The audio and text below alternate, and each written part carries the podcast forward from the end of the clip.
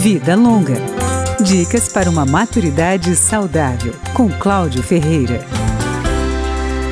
Como a população idosa está aumentando com muita rapidez, empresas que vendem produtos ou prestam serviços aos mais velhos precisam ter cada vez mais atenção com este público. Dionísio Moreno, da Associação Brasileira das Relações Empresa-Cliente, AbraRec, diz que uma das providências é eliminar as barreiras arquitetônicas. Outra é treinar os empregados para lidar com o comprometimento da audição e da visão dos mais maduros, por exemplo. E, às vezes, para preencher um cadastro, para pegar um, um, formulário ou para ler, de repente, um, um manual de, de instruções de um produto, uma bula de um remédio, uma embalagem é mais difícil. A mudança de atitude tem que partir também dos outros consumidores, os mais jovens.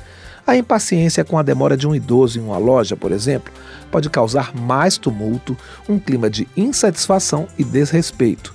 E os mais velhos podem até restringir a vida social com medo destas situações. As adaptações também devem alcançar as vendas online. O idoso que compra pela internet acaba driblando a falta de mobilidade e de segurança. Em compensação, nem sempre ele consegue acompanhar a velocidade das transações.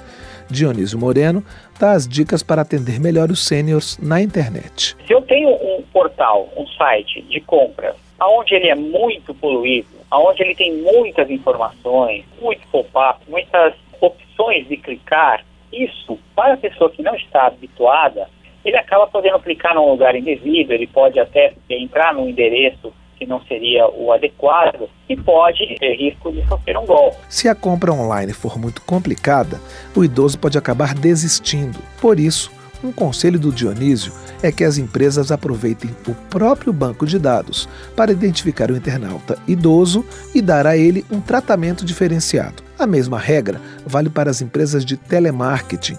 Se o consumidor for maior de 60 anos, é bom ter uma forma mais pessoal de atendê-lo mesmo à distância.